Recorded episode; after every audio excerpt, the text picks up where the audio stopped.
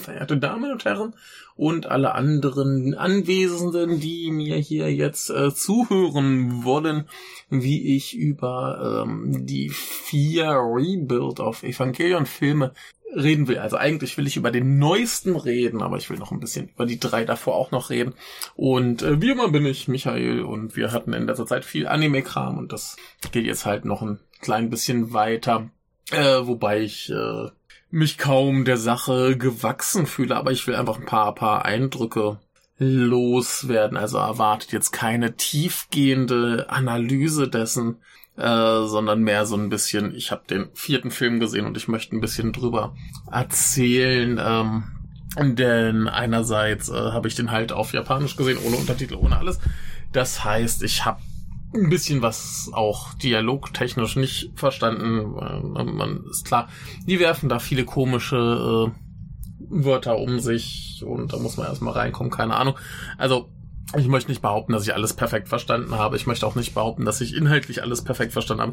Denn, wie man sich bei der Reihe halt vorstellen kann, da ist viel Symbolik und bla und alles ein bisschen äh, verschwurbelter. Aber, wie gesagt, ein paar kurze kurze Eindrücke und ich habe mir als Vorbereitung dafür nochmal die ersten drei auch noch angeguckt und äh, da werde ich auch nochmal ein ganz bisschen was zu sagen. Da wurde, glaube ich, schon sehr, sehr viel drüber geredet. Ähm, nur so als Einschätzung, dass man weiß, wie ich zum Neuesten stehe, dass man dann auch gleich ein bisschen weiß, aha, so äh, war es bei den Alten. Und äh, ja, ne? Ich werde erstmal über die drei Alten reden. Das heißt, wer die gesehen hat, der kann sich das hier ruhigen Gewissens anhören. Da werde ich auch nicht mehr weiter mit Spoilern warnen, denn äh, die sind mittlerweile über zehn Jahre alt und Fans der Reihe kennen sie und ich werde da nicht mehr warnen müssen. Da wird einfach freie Schnauze rausgehauen, was ich raushauen will. Und beim vierten werde ich dann entsprechend ein paar Sachen spoilerfrei erzählen und dann irgendwann Spoilerwarnung für alle, die es äh, nicht hören wollen und für alle, die es trotzdem hören wollen. Viel Spaß. Ähm, aber wie gesagt, da werde ich an entsprechender Stelle warnen, dass man abschalten kann und äh, in Vorfreude zerfließen kann, bis der Film dann endlich auch anderweitig erscheint und äh, vielleicht mal verfügbar ist. Äh, ja, erstmal kurz zu meinem Verhältnis generell zu Neon Genesis Evangelion. Es war der erste Manga, den ich je gelesen habe. Nur habe ich dann den Manga nie beendet, weil äh, der halt so lahmarschig erschien. Das lief für gleich 14 Jahre. Und äh, deswegen habe ich das nie fertig gelesen. Ich habe mir aber neulich ähm, so eine geile, extrem geile äh, Collectors Edition gekauft, also großes Format, immer zwei Bände in einem, schönes Papier, schönes äh, Design und immer noch äh, Bonus dazu. Das heißt, beim ersten waren Postkarten dabei, dann teilweise so Dankes, Autogramm, äh, Plattendinger und äh, eins hatte noch so eine Art kleines äh, Artbook dabei. Genau, ich hatte damals nicht mit dem Manga angefangen, sondern mit den ähm, deutschen VHS-Kassetten, die damals erschienen sind. Und da hatte ich, glaube ich, die ersten ein, zwei Boxen gekauft. Das waren immer so zwei VHS-Kassetten in einer Box. Und davon gab es dann insgesamt vier, da war dann die komplette Serie drin. Und wir die ersten ein oder zwei hatte ich und ich wollte halt mehr und deswegen dachte ich mir, ja, scheiße, muss ich halt anfangen, Comics zu lesen. Und dann wurde eben Neon Genesis Evangelion der erste Comic, den ich je, also der erste, nicht der erste Comic, sondern der erste Manga, den ich je las. Und äh, ja, die Serie äh, habe ich damals sehr, sehr geliebt. War ganz, ganz großartig. Ja, die ersten paar Folgen gerade habe ich mir keine Ahnung, wie oft angesehen. Ähm, das, das lief bei mir in, in Dauerschleife und ähm, ja, ganz großartig. Ähm, dann kam ja irgendwann noch die, die erste deutsche DVD-Veröffentlichung, die hatte ich auch noch.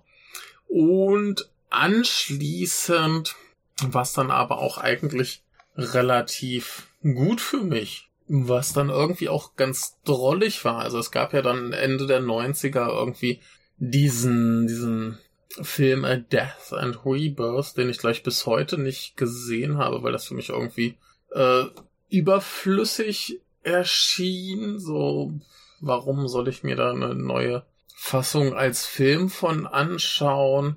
Und ähm, ja, das, was dann da an, an neuem ein soll, das ist ja anscheinend erst so ein Zusammenschnitt von Serienkram. Und dann gibt's zum Schluss 24 Minuten neues Kram, was dann eben letztendlich in End of Evangelion kam.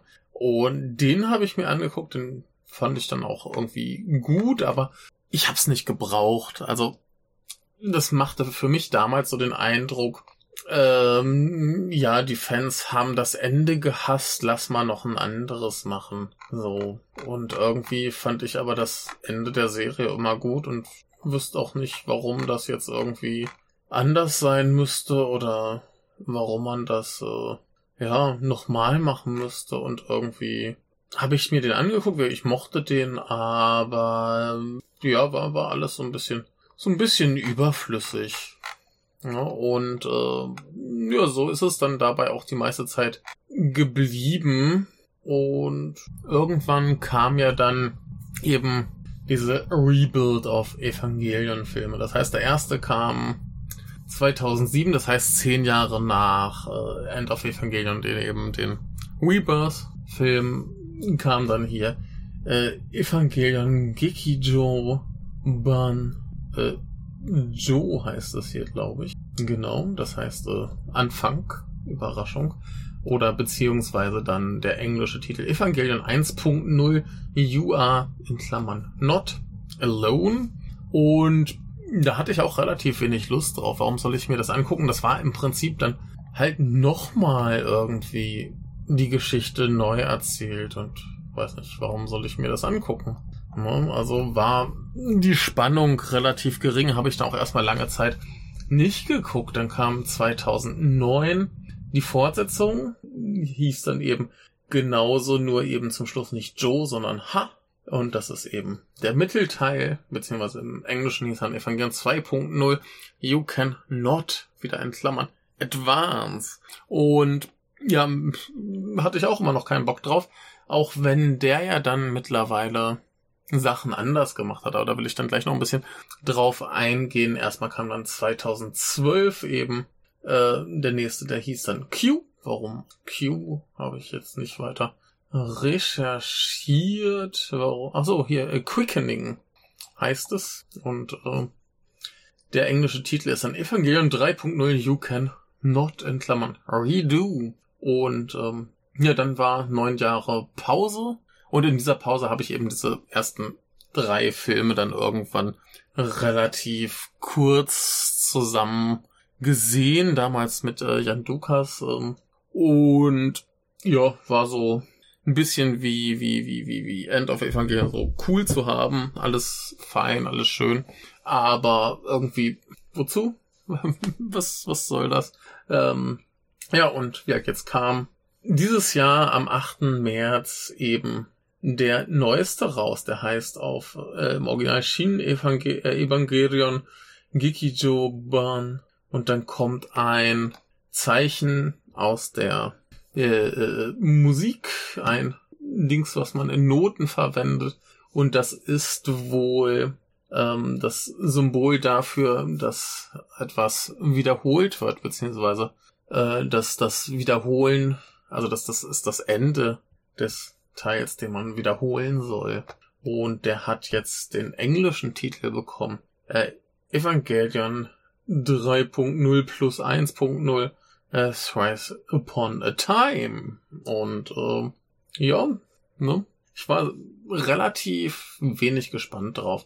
Denn ja, die ersten drei Teile, wie gesagt, waren so irgendwie da und hm, und ich bin jetzt eher so aus naja, ich habe irgendwie schon Bock drauf, mir das anzugucken und äh, viel Gutes gehört. Äh, ein paar Leute, die den vor mir schon gesehen hatten, waren sehr zufrieden und ich dachte mir, ja, wird schon irgendwie gut sein und ähm, nach dem Spektakel, was der dritte war, wird sich schon lohnen, den im Kino zu gucken. Aber die Erwartungshaltung waren verhältnismäßig niedrig.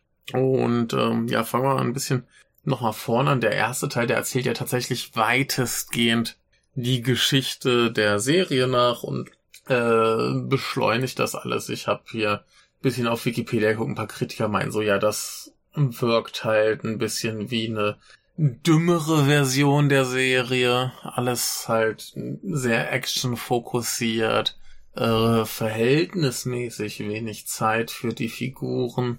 Äh, ja, ergänzt kaum was Neues. Also als ich den jetzt neulich nochmal geguckt habe, sind mir ein paar Szenen aufgefallen. Ich dachte, ach ja, das ist hier irgendwie was Filmexklusives, das hatten wir vorher. Ansonsten sieht's halt vor allem geil aus und gibt halt geile Action.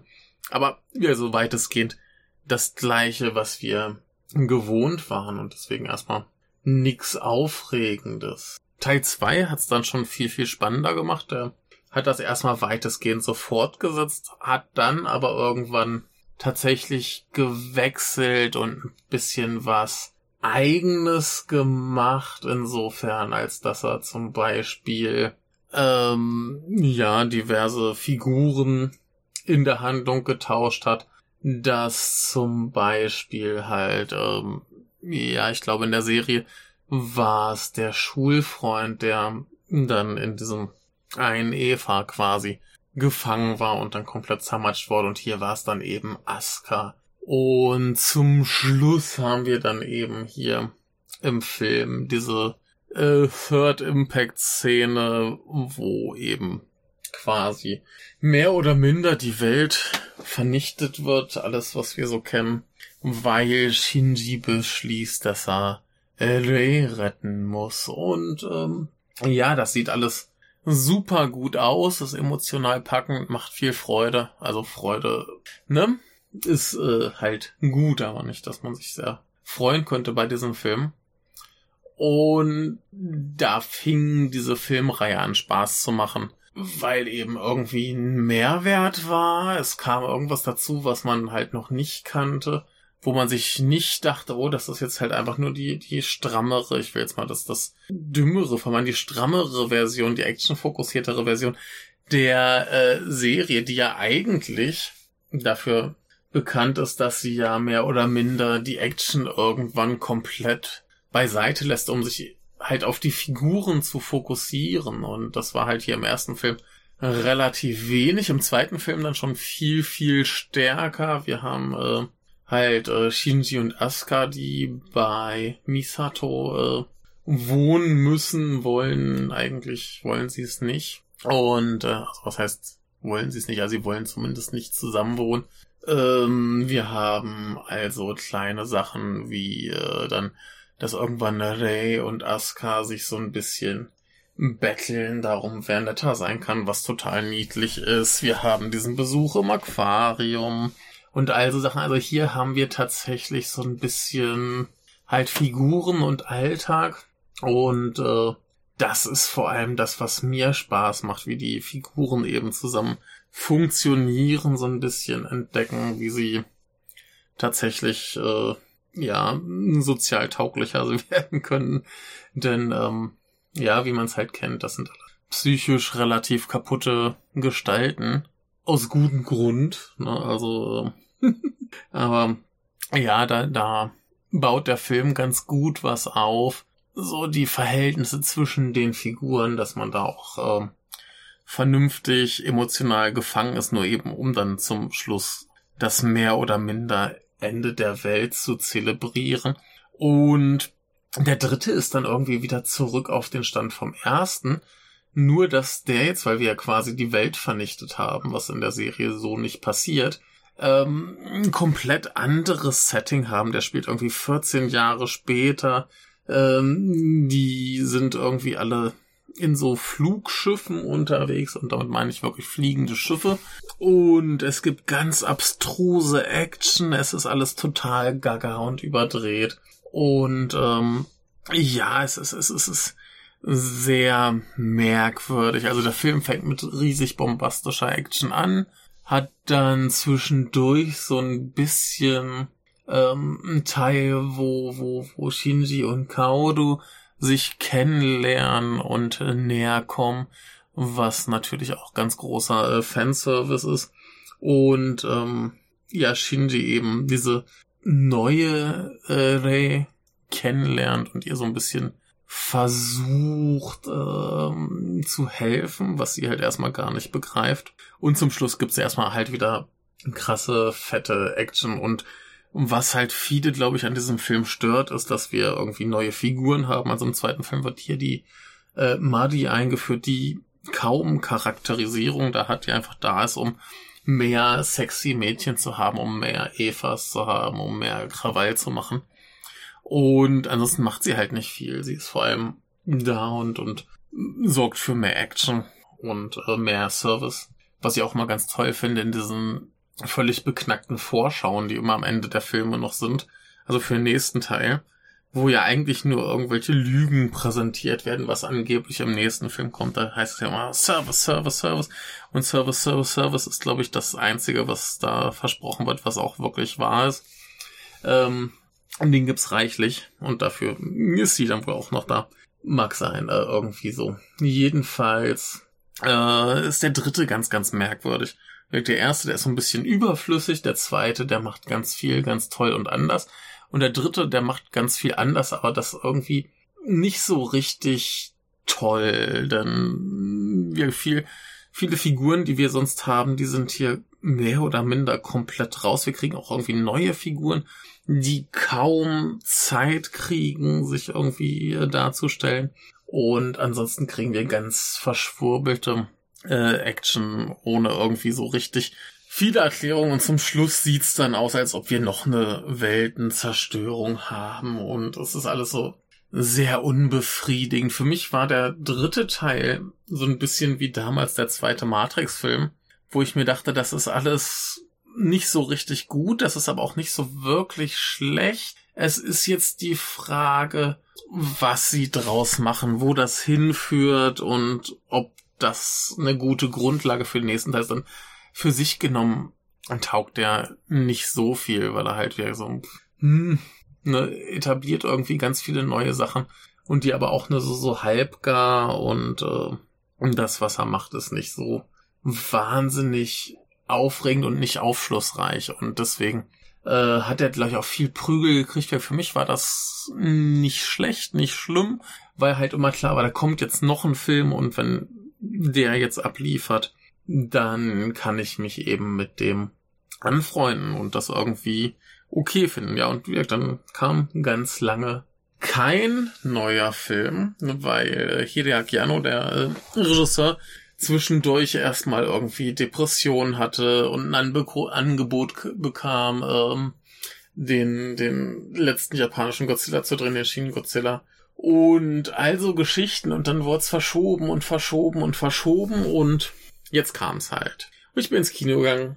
Und ja, jetzt gibt's erstmal spoilerfrei eine Meinung zu diesem Film. Und die ist ziemlich gut, ziemlich begeistert. Ich äh, mochte den soweit sehr, sehr gerne. Und zwar, ähm, was haben wir erstmal? Wir haben genauso eigentlich noch absurdere und überdrehtere Action als im dritten Film. Also der hat schon gewaltig vorgelegt, gerade mit diesem komischen Transformer, Flugschiff und so weiter. Das wird hier noch viel, viel weiter getrieben. Das ist äh, sehr schön. Ähm, es wird ein bisschen was gerettet, indem uns klar gemacht wird, dass diese Weltenvernichtung vielleicht doch nicht ganz so umfangreich war, wie es äh, scheint, und das ist jetzt kein krasser Spoiler, das wird in den ersten paar Szenen klar gemacht. Ähm, was halt ermöglicht, dass wir ein bisschen was anderes sehen und ein bisschen andere Figuren noch bekommen und äh, ja, macht den ganzen Film schöner, besser, runder. Also da haben sie im Vergleich zum dritten mit einem relativ einfachen Kniff äh, viel, viel, viel gerettet. Das erkläre ich aber dann später im Spoiler-Teil.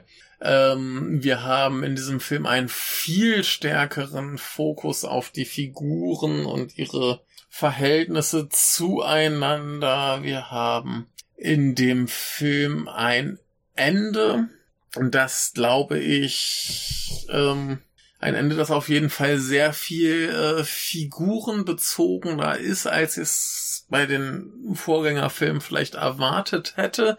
Äh, wir haben aber gleichermaßen eben die fette Action, wir haben gleichermaßen die Erklärung nicht wie bei der Serie, die sich am Ende irgendwann komplett auf die Psyche äh, Shinjis fokussiert hat, ähm, haben wir hier sowohl das Psychologische als auch ähm, eine Erklärung, was mit der Welt geschieht, was genau da vor sich geht.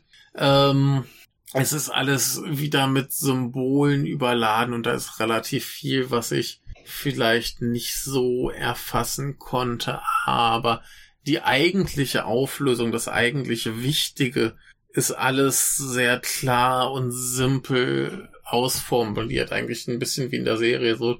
Die Sachen, die für die eigentliche Geschichte und die eigentliche Geschichte in der Serie ist eben Shinjis Psyche, äh, wichtig waren, das wurde eigentlich sehr, sehr klar ausformuliert. Da wurde dann halt nur ringsherum alles andere ausgespart. Und hier haben wir eben äh, beides drin. Wir haben das, das draußen und das drin und alles, äh, glaube ich, sehr zufriedenstellend gelöst. Also ja, ich denke, dass das, das, das passt schon alles so im Großen und Ganzen.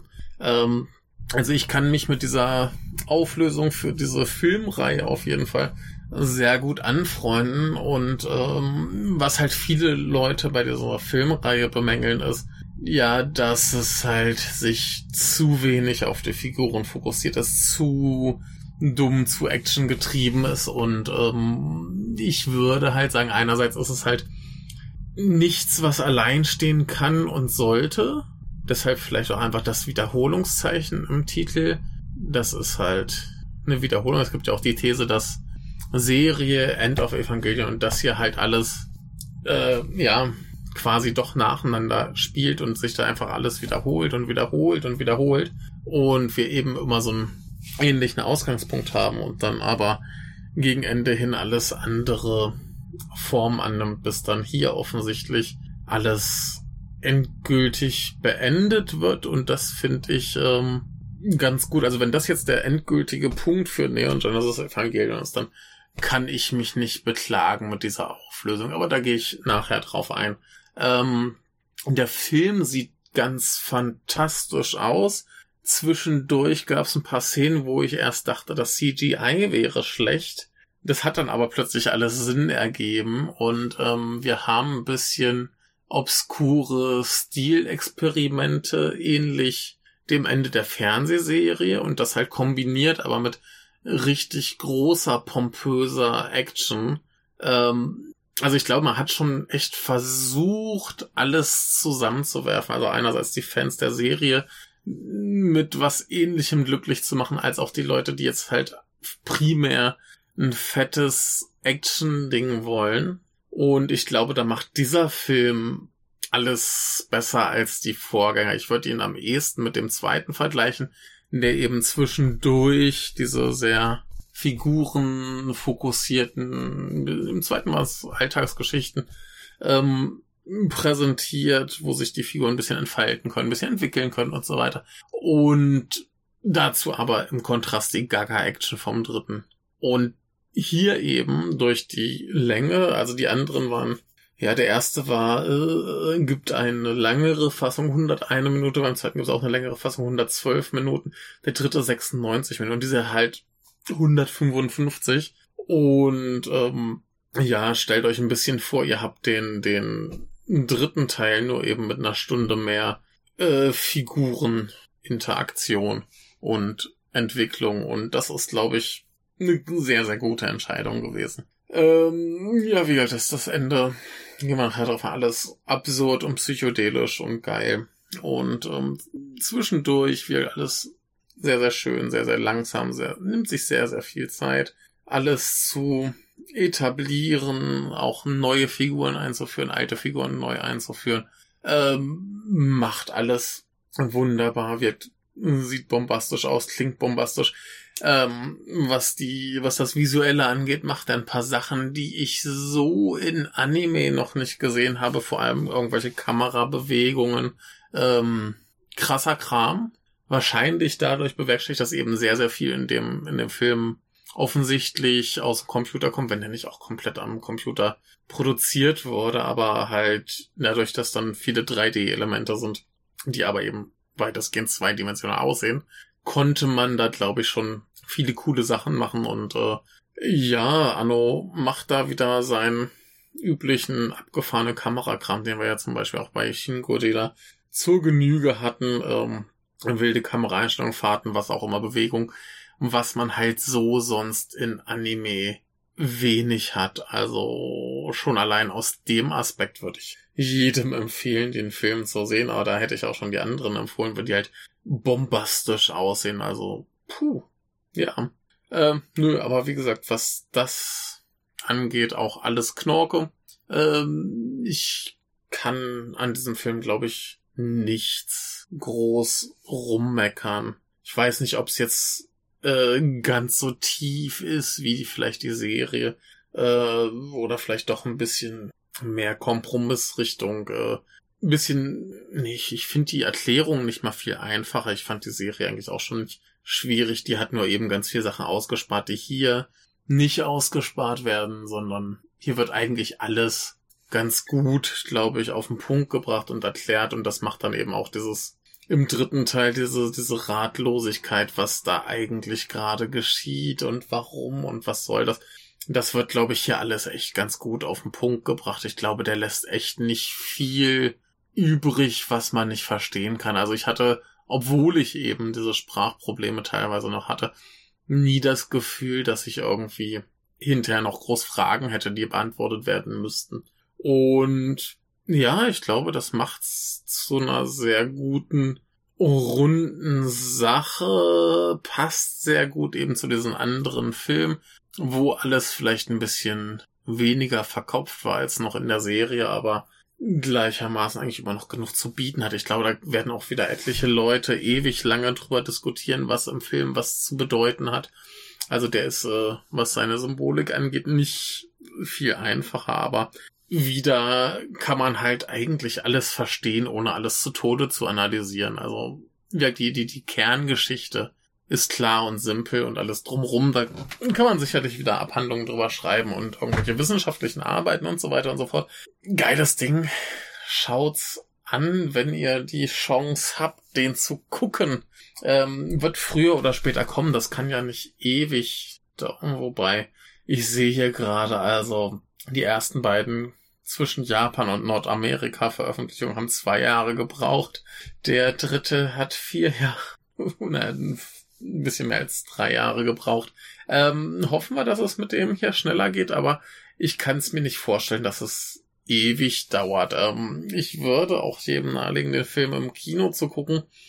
Ich habe ihn hier sogar in, äh, in einem IMAX-Kino gesehen und das war alles derb geil. Also schon allein der, der Film fängt mit einer Action-Szene an und was da alles äh, abgeht, war absurd und grotesk und grandios und äh, Paris.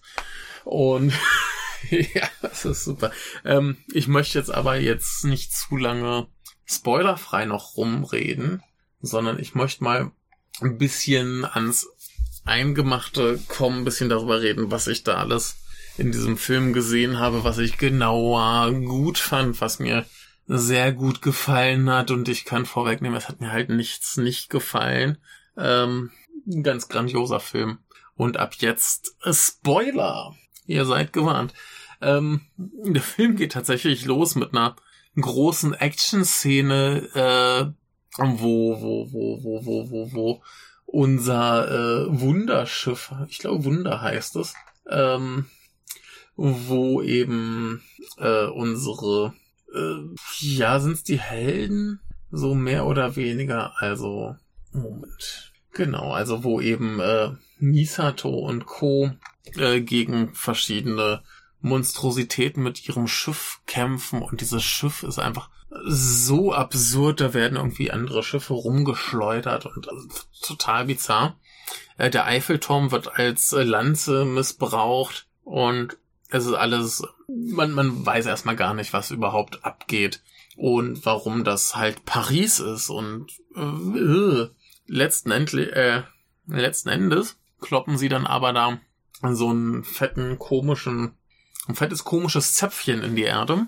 Und um dieses Zäpfchen herum erscheint nun das ursprüngliche Paris. Das heißt, sie können irgendwie diesen, diesen Third Impact ähm, zumindest begrenzt ähm, ja rückgängig machen und das Alte eben wieder zum Leben erwecken. Und das macht dann auch schon klar, dass es da dann wahrscheinlich noch andere Gegenden geben muss. Und danach kommen wir eben zu Asuka, äh, Rei und Shinji, die ja am Ende des dritten Films losgingen irgendwie durch die Ödnis marschieren und damit geht's hier halt eben weiter. Die marschieren und marschieren und marschieren und irgendwann kommt ein Auto und sammelt die ein und äh, sie werden eben in ein Dorf gebracht, wo eben Toji und Kensuke, die wir noch aus den äh, ja von früher kennen, halt die Schulfreunde damals, die jetzt eben 14 Jahre älter sind, Erwachsene sind und ähm, da in diesem in diesem Dorf leben. Toji ist irgendwie Arzt geworden, der Kensuke ist irgendwie Lehrer oder irgendwie so. Und die nehmen die drei eben jetzt auf und da scheint gewaltig Zeit zu vergehen. Die äh, bleiben da. Shinji lebt bei den Pinguinen. Ähm, Asuka ist irgendwie wütend. Und äh, Rei, äh, hier geht's vor allem um, um Rei, die jetzt aber feststellt, dass sie eben nicht Rei Ayanami ist, sondern eben irgendwer anderes. Und sie fängt halt an, sich in diese Gemeinschaft zu integrieren.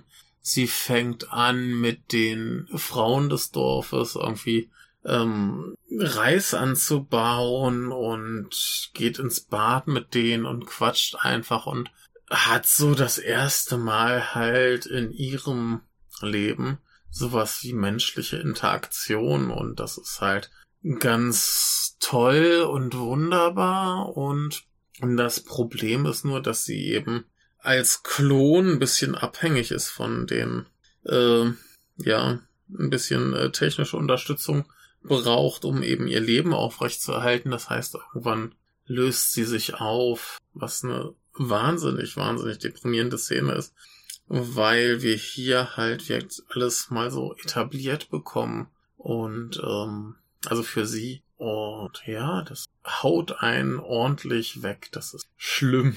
Das ist richtig schlimm. Wir kriegen echt irgendwie ewig hier das schöne Dorfleben und dann eben mit dieser Konklusion. Ähm, und genauso treffen sie auch äh, Ryoji Kaji, ähm, der eben der Sohn von Ryoji Kaji ist und eben äh, Misato. Und der eben da jetzt in diesem Dorf lebt. Ach, und das ist alles äh, ja, wir kriegen halt wirklich viel positive, lebensbejahende Dinge, was sehr, sehr merkwürdig für diese, für diese Serie und Reihe ist. Ähm, es ist wunderbar, es ist ganz toll. Nur eben nach diesem ähm, Vorfall mit Rei beschließt dann eben Shinji, dass er mit ähm, Asuka dann losgeht und hier irgendwie was tun muss und sie kommen eben dann auf das Schiff, auf die Wunde und ja, sie beschließen eben, dass sie das irgendwie alles äh, jetzt mal klären und äh, und irgendwie ja das beenden müssen mehr oder minder und sie fliegen irgendwie in die Antarktis. Ja, mehr oder minder haben wir dann eigentlich auch schon so das große Finale und ich will da gar nicht lang ausführlich drüber reden, weil es einfach zu abgefuckt ist. Ähm, wir kriegen eben den äh, EFA 13, der am Ende vom dritten Film war. Äh, wir kriegen den finalen Impact quasi, den Final, it's a final Impact. Ähm, der wird hier eben vorbereitet, soll kommen und ähm, es gibt ganz viel Verwirrungen und riesiges psychedelisches äh, Spektakel. Und einerseits sind dann eben Asuka und äh, Mari, die eben erstmal reichlich kämpfen. Wir kriegen noch äh, ein bisschen mehr zwischen Shinji und Asuka vorher.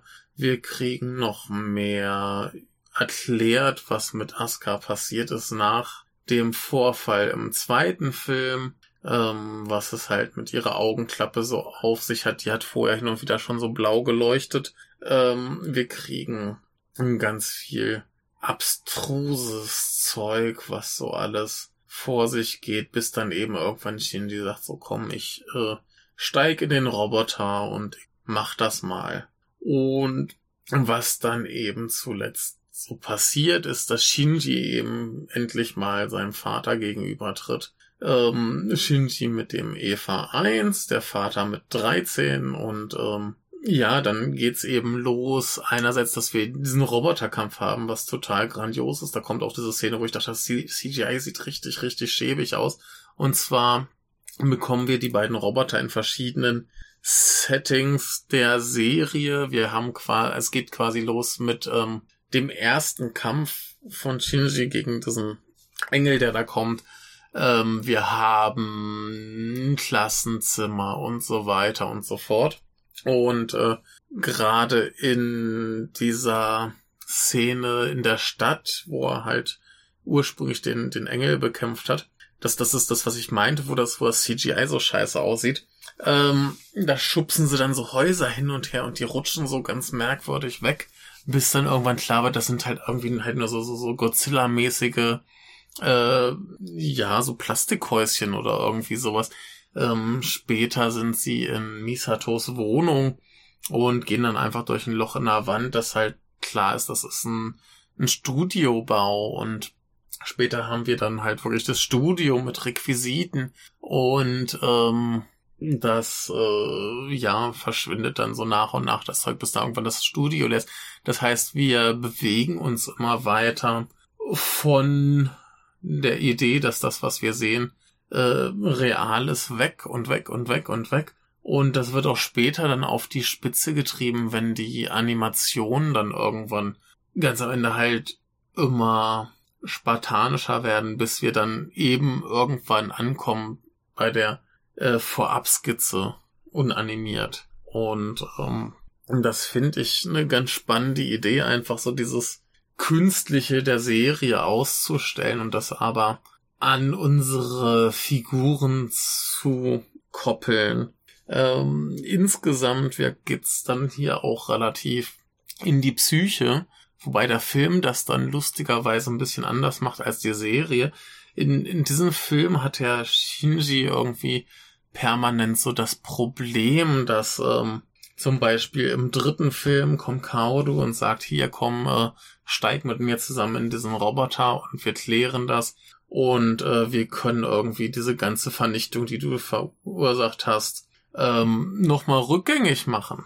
Und das ist ja irgendwie derb schiefgegangen und das war dann quasi in diesem Film sein großes Dilemma, dass er eben versucht, alles richtig zu machen und dabei halt noch mehr Schaden verursacht, noch mehr kaputt macht und alles noch viel schlimmer wird und der nächste Impact kommt und der nächste Impact kommt. Was sie dann eben auch rechtfertigt, dass im dritten Film eben quasi nochmal das gleiche passiert wie im zweiten. Das erste, im zweiten Film entscheidet er für sich so, ich möchte Ayanami retten und deshalb ist mir jetzt alles andere egal und ich mache diese eine Sache und die mache ich richtig und das verursacht eben diesen Third Impact. Im dritten Teil ähm, sagt er, hier komm, Kaudu, wir gehen los, wir machen das rückgängig und versuche, verursacht eben quasi noch einen Impact. Und, äh, und insofern, wer halt jetzt nur die ersten drei sieht, kann man beim dritten halt sagen, ja, das ist ja schon wieder der gleiche Scheiß. Aber es ergibt eben Sinn, dass sich das so aufbaut und aufbaut und das, er macht's halt immer. Letztendlich versucht er seine Fehler gut zu machen, macht aber den gleichen Scheiß wieder und das stapelt sich und stapelt sich und addiert sich und ähm, das ist dann hier so die Hemmschwelle, über die über die er kommen muss, bis er endlich sagt, so ich äh, steig doch wieder in den Roboter und mach's jetzt halt wirklich richtig ordentlich. Und dann macht der Film was ganz Spannendes, nämlich dass er sagt so, äh, Shinji ist damit eigentlich ganz gut erklärt. Der hat sein Problem eigentlich schon überwunden, damit dass er das eben doch wieder macht und äh, seine Freunde rettet. Also dann in diesem Gedöns aus, äh, wir gehen hier aus durch Studiobauten und so weiter, rettet er eben nach und nach äh, Asuka, Kaoru, ähm, Ryoji taucht nochmal auf und so weiter und so fort. Und das ist ähm, so für ihn so dieses, hey, ich, ich rette hier jetzt endlich alle und das klappt. Und das ist für ihn dann eigentlich schon so der Abschluss seiner Geschichte. Ray wird auch noch gerettet, und zwar die, die er eigentlich im zweiten Film ähm, gerettet hat. Die taucht hier halt dann wieder auf äh, mit sehr, sehr langen Haaren, was sehr putzig aussieht. Und damit ist er eigentlich schon abgefrühstückt, dass er dies eben macht. Und dann macht eben der Film das Lustige, dass er jetzt sagt, okay, ähm, wir haben eine Figur, die wurde eigentlich nie so richtig, glaube ich, erklärt, zumindest wenn dann, nee, ich glaube auch in End of Evangelion war da nicht viel, nämlich Gendo. Und dann bekommen wir quasi das Ähnliche wie in der Serie, dass eben in sehr, sehr abstrusen äh, Stilwechseln ähm, Gendo erklärt wird, der dann eben klar macht, so eigentlich ist er genauso wie Shinji, der ist genauso komplex beladen und hat Probleme und macht diese ganze Scheiße eigentlich nur, weil er seine Frau wieder haben will. Und ähm, ja, da kriegen wir eben diese Abhandlung, diese psychologische für ihn.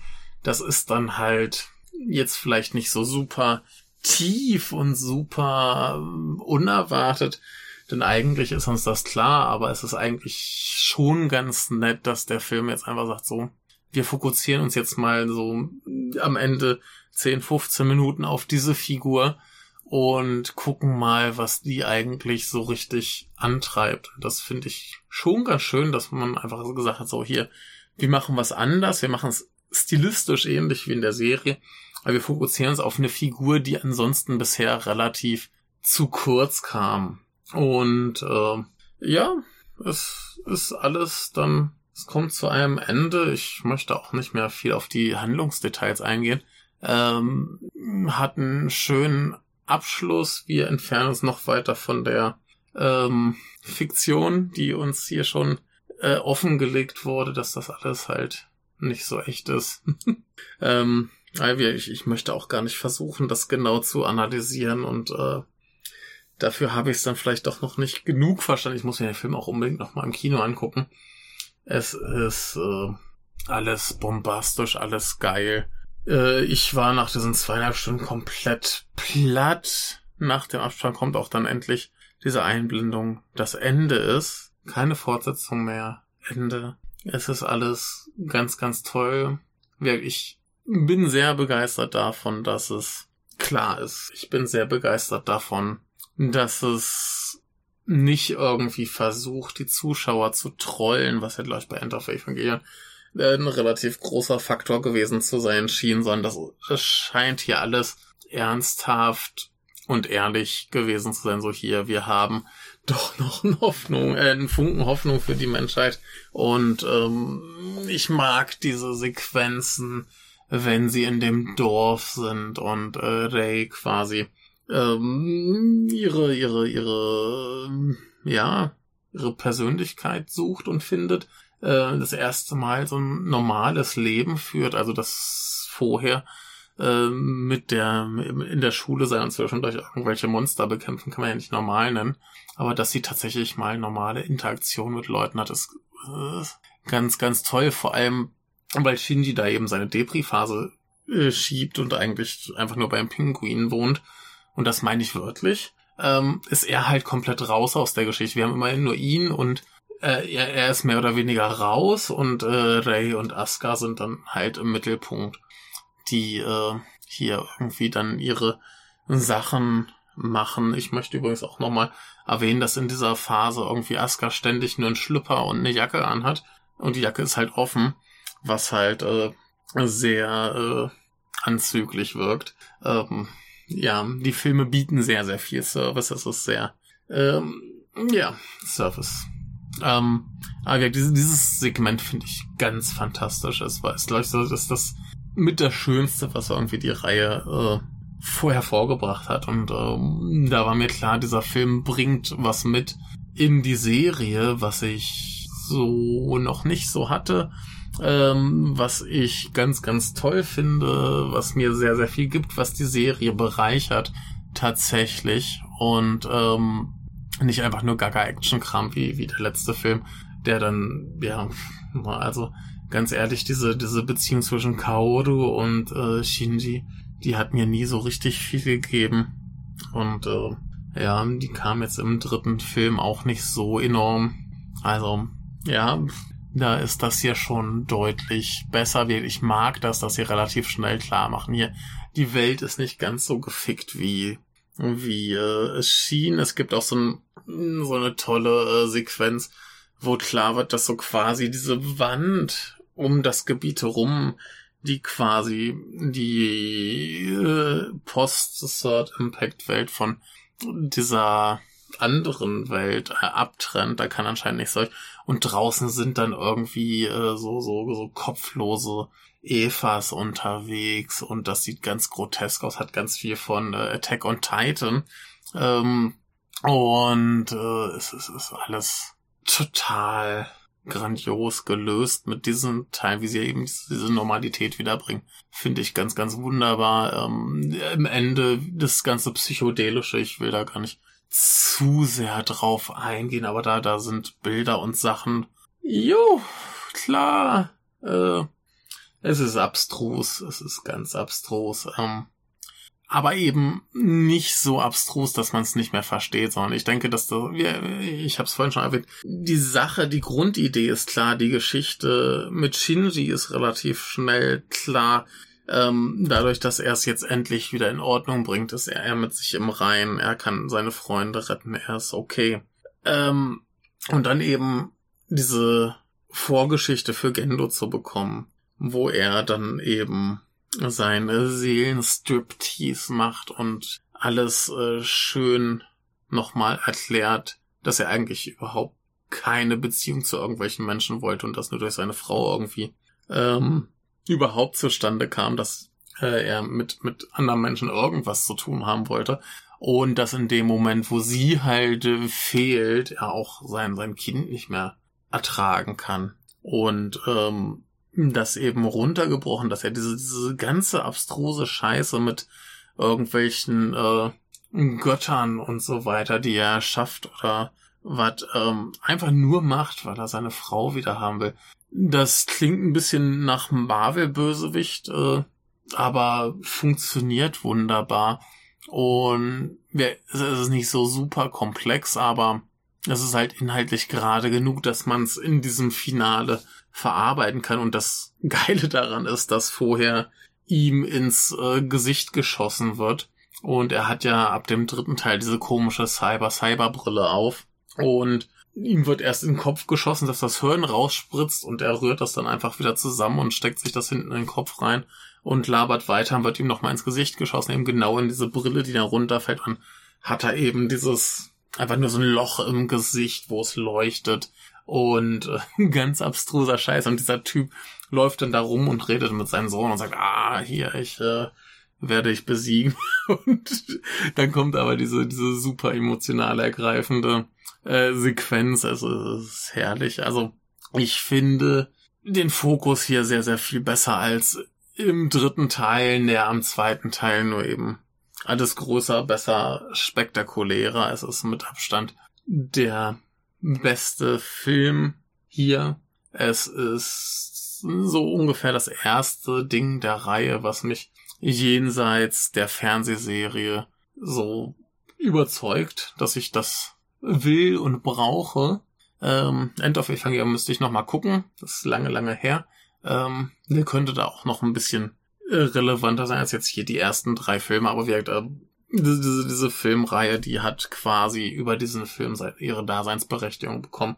Der zweite war schon wunderbar, erster und dritter sind so da und okay, aber äh, zwei und vier, die geben dem Ganzen Relevanz und äh, machen das irgendwie interessant und machen aus dieser ganzen Geschichte halt genug anderes, dass ich sehen will und dieser hier bleibt aber nah genug dran, dass es äh, nicht zu verwirrend ist, nicht zu verstörend, dass man dem Ganzen immer noch folgen kann. Die Figuren, finde ich ganz interessant, dass ja viele irgendwie sagen so, ja, die Figuren kommen so kurz, aber wir, wir kennen sie ja alle schon. Das ist eine Ergänzung zu dem, was wir schon kennen mit Variationen in den Figuren.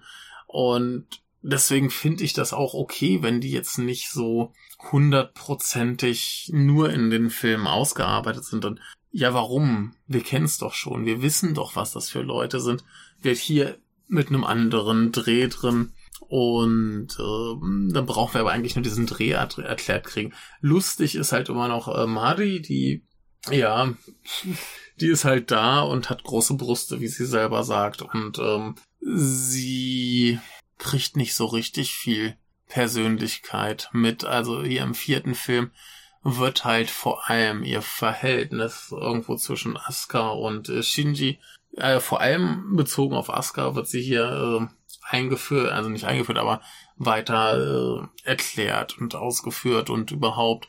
Und es ist, glaube ich, gerade so genug, dass es äh, Spaß macht. Also mh, sie kriegt jetzt nicht irgendwie die großen Einzelepisoden im Film, dass wir jetzt sagen können, das ist so eine richtig krass ausgeformte Figur. Ähm, interessant wird's, wie wichtig sie, also welche Stellung sie ganz am Ende des Films dann einnimmt. Äh, es ist ein bisschen unerwartet, nennen wir es mal. Ich möchte aber jetzt auch nicht zu, zu sehr darauf eingehen, das brauchen wir jetzt nicht, aber sie hat auf jeden Fall mehr Szenen, mehr Gewicht, mehr Persönlichkeit als in den ersten, äh, in den letzten beiden Filmen. Aber ähm, ja, ich müsste mir den echt nochmal anschauen, am besten nochmal dann mit Untertiteln, damit ich genau rauskriege, was da abgeht. Aber so viel wird halt mit ihr auch nicht gemacht. Sie ist halt immer noch vor allem für äh, Service und Action da. Und das macht sie ganz gut. Ähm, wir erwartet nicht zu viel Charakterisierung für sie, aber sie hat ein paar tolle Szenen und äh, sei es ihr gegönnt. Ähm, ja, damit äh, möchte ich mein Redeschwall eigentlich auch beenden. Ähm, ich muss mir den nochmal angucken um das alles zu verarbeiten. Da steckt enorm viel drin. Wie immer ist es nicht so kompliziert, dass man der Grundhandlung nicht folgen kann. Also ich habe auch hinterher nochmal auf Wikipedia nachgelesen, was da passiert sein soll. Und soweit hatte ich es, glaube ich, auch verstanden. Da ist, glaube ich, nichts übermäßig verloren gegangen, aber klar halt Details, äh, Anmerkungen, irgendwie kleinere Sachen, Anspielungen, keine Ahnung. Irgendwas habe ich bestimmt verpasst und es ist einfach so viel und es, es geschehen so viele Dinge und es ist so groß und ah. Und ich bin sehr, sehr, sehr entzückt. Es ist ein ganz großartiger Film. Und wirklich freue mich dass ich jetzt wieder so richtig Bock auf Evangelion habe. Ich werde mir jetzt, glaube ich, auch irgendwann nochmal die Serie angucken, End of Evangelion nochmal angucken. Und hoffentlich viel Spaß daran haben wir. Ich habe mir jetzt auch den Manga nochmal gekauft und werde ihn hoffentlich dann zum ersten Mal fertig lesen. Dazu dann an anderer Stelle mehr. Und äh, mir bleibt nichts anderes zu sagen als äh, hofft, dass ihr diesen Film bald zu sehen kriegt. Ich glaube, selbst wenn ihr euch jetzt hier meine Folge angehört habt, dann ist da immer noch so viel zu entpacken und zu verstehen und einfach zu erleben. Ähm, da pf, habt ihr jetzt, glaube ich, nicht zu viel verraten bekommen. Außer, dass ihr wisst, dass es am Ende um, um Gendo geht und nicht um Shinji. Aber es ist äh, geil. in diesem Sinne wünsche ich einen schönen Tag. Ihr wisst, wo wir uns äh, im Zweifelsfall finden könnt. Ähm, auf unserer Internetseite und auf meinem Twitter-Account hier. Also auf dem Podcast-Twitter-Account, den ich aber quasi betreibe. Äh, da ist auch noch ein Link, wo ihr uns, falls ihr da Bock drauf habt, äh, einen Kaffee ausgeben könnt. Wäre ganz cool. Wenn das nicht macht, ist das auch cool. Wir werden überleben und alles weitermachen wie gehabt. Und äh, ja, ich hoffe, ihr hattet Spaß. Ich hatte Spaß. Ich werde mir den Film nochmal angucken und wahrscheinlich noch zehnmal angucken oder so.